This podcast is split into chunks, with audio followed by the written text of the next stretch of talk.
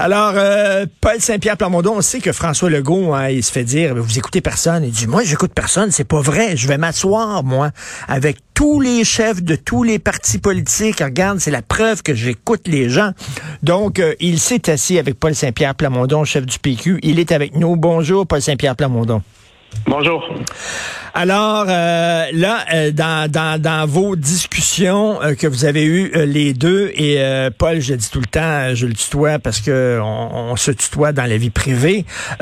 donc, il a été entre autres question, bien sûr, de étendre la loi 101 au Cégep. C'est toujours non, hein, Paul? Non, non, non. Il n'y avait pas beaucoup de réceptivité, donc je vais continuer le travail dans le sens que les données vont continuer à nous dire que le français est en déclin, surtout dans la grande région de Montréal. Puis les données nous disent également que cette mesure-là, le français au cégep, aiderait. Donc on va maintenir, euh, rappelons-nous, hein, à l'origine, la CAQ avait même pas l'intention de faire le projet de loi 96. C'est deux ans d'action, surtout de Pascal Bérubé en Chambre, qui a permis de faire évoluer la, la position de la CAQ. Donc on va prendre un peu la même posture. On demande qu'il y ait moins d'étudiants unilingues anglophones euh, par année, donc avoir une limite de ce point de vue-là.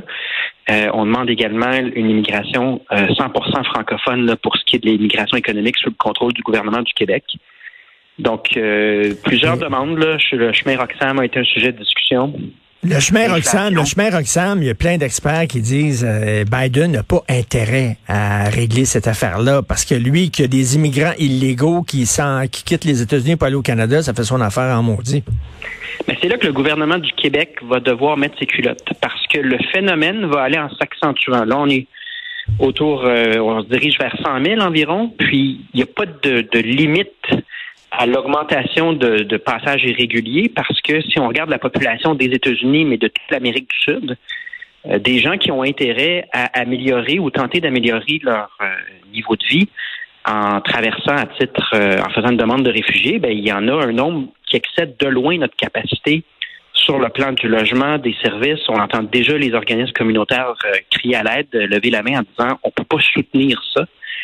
Et donc, il va falloir que le gouvernement du Québec euh, pose des ultimatums. C'est ce que j'ai demandé à François Legault, qu'il y ait un ultimatum, parce que là, ça fait maintenant six ans que ça dure, et ce ben n'est pas euh, durable comme modèle, ce n'est pas euh, possible pour notre société de soutenir à nous seuls au Québec.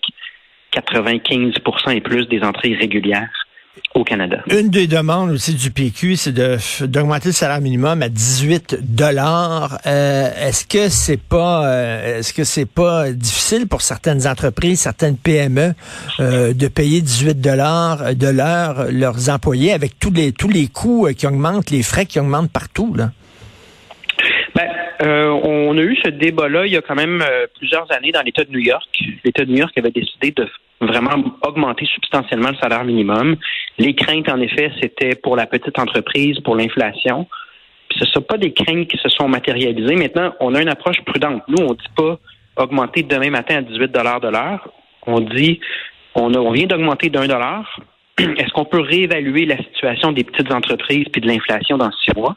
Et si on voit que c'est stable, que ça va bien, ben on peut se permettre un autre dollar de plus compte tenu du prix du panier d'épicerie puis du prix du logement pour les gens qui ont euh, le salaire minimum et qui donc travaillent très fort puis au final, ne sont pas capables de rejoindre les deux bouts puis d'assurer leurs besoins de base. Mais les, mais les, petites euh, entreprises, les, les, PME, eux autres aussi, ils doivent acheter, euh, ils doivent acheter des ressources, ils doivent acheter des produits puis tout ça. ça leur coûte cher, eux autres aussi. leurs dépenses ont augmenté. Est-ce qu'ils peuvent en plus payer 18 dollars de l'heure pour leurs employés?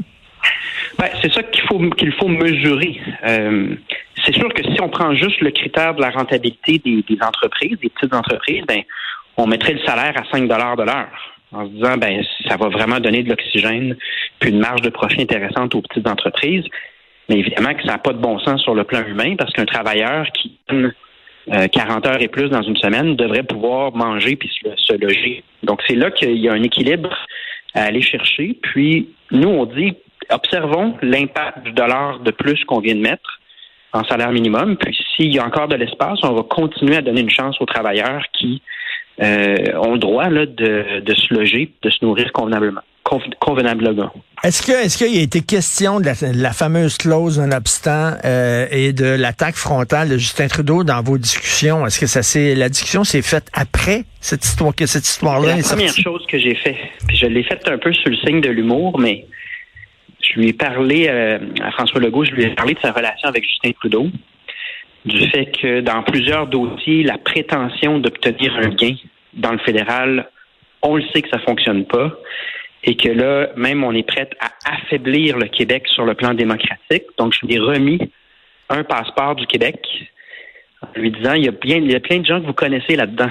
Euh, puis je nommais Jacques Parizeau, euh, René Lévesque, euh, des poètes, toutes sortes de, de, gens qui ont marqué notre histoire et qui étaient en faveur de l'indépendance du Québec, en lui disant, tu sais, réfléchissez-y, mais on peut pas s'entêter éternellement dans euh, une doctrine qui n'est pas fondée, n'est pas vraie, à savoir que le Canada va nous permettre de s'épanouir, puis que le Canada va donner un avenir à nos intérêts politiques, à la langue française, à notre culture, c'est pas vrai, ça ne fonctionne pas.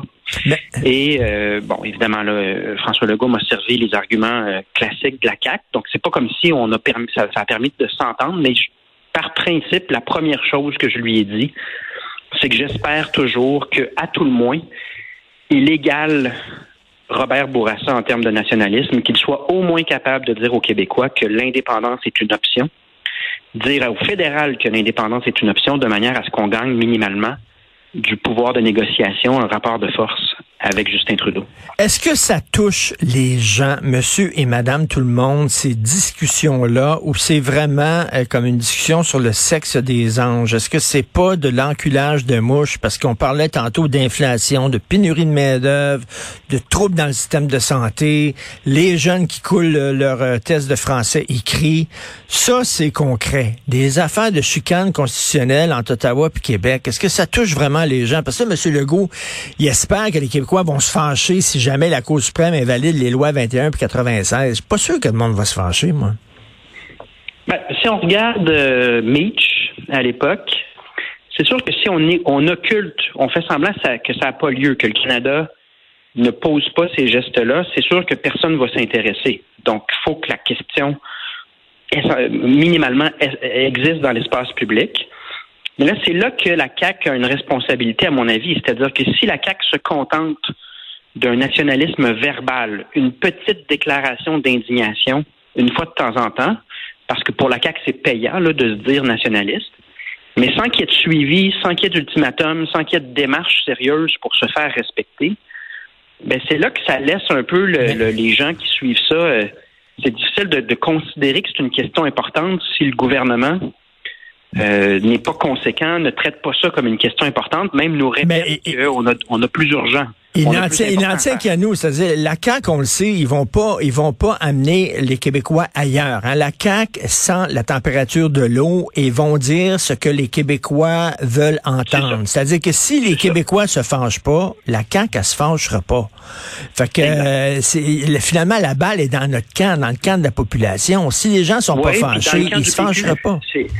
C'est mon rôle aussi. Euh, prenons le serment au roi. Au début, tout le monde m'a dit que justement, on a d'autres choses à faire, c'est pas important, etc. Mais parce qu'on a tenu notre bout, puis parce que sur le fond des choses, on avait raison, tout d'un coup, on s'est retrouvé que toute la population nous soutenait, puis était très, très contente de voir qu'on était allé jusqu'au bout. Mais pour la question de l'indépendance de notre rapport au Canada, c'est un peu la même chose. Mais là, c'est un, là, c'est tout un saut là, de, de, vous demandez aux Québécois là, de, de, de sauter en bas de l'avion en parachute en espérant que le parachute va s'ouvrir. C'est autre chose. Là. Ben, c'est drôle parce que c'est ce que j'ai dit hier à François Legault. Je lui ai dit ne rien faire, ça peut être plus dangereux que faire quelque chose. On, on semble penser des fois que ne pas s'en occuper de ces questions-là, ça nous permet d'être dans le statu quo, mais quand on regarde la langue française, notre pouvoir politique dans le Canada, puis nos intérêts en général, ça recule. C'est pas comme si ne rien faire nous permet d'être confortable. On va connaître un déclin dans le Canada.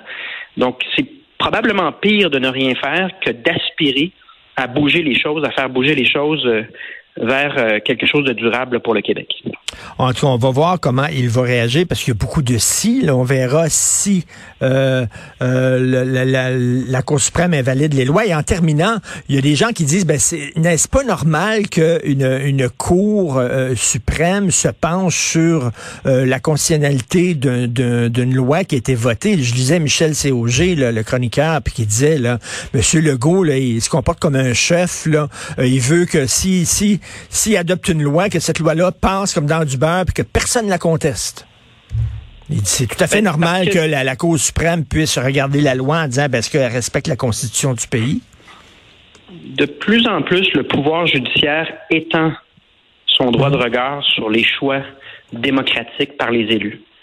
Et dans le cas du Canada, non seulement c'est de plus en plus interventionniste, des juges qui veulent finalement remplacer les politiciens, mais des juges également qui sont choisis par le pouvoir politique en fonction de leur adhésion à la doctrine euh, qu'on pourrait dire trudeauiste, à la doctrine canadienne, qui a des vues très arrêtées et parfois incompatibles avec celles du Québec. Donc, à un moment donné, on n'est pas obligé non plus de remettre les clés du pouvoir politique à des juges qui n'ont même pas été élus, qui sont nommés mm. par Justin Trudeau.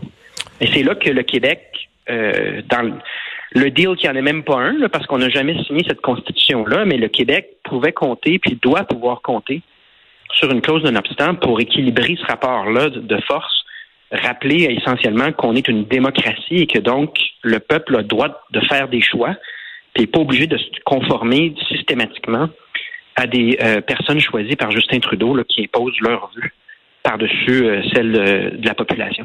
En tout cas, les discussions vont être très intéressantes au cours des prochaines semaines là-dessus parce qu'on va parler des vraies affaires. Merci beaucoup et bon congrès, euh, Paul Saint-Pierre Plamondon.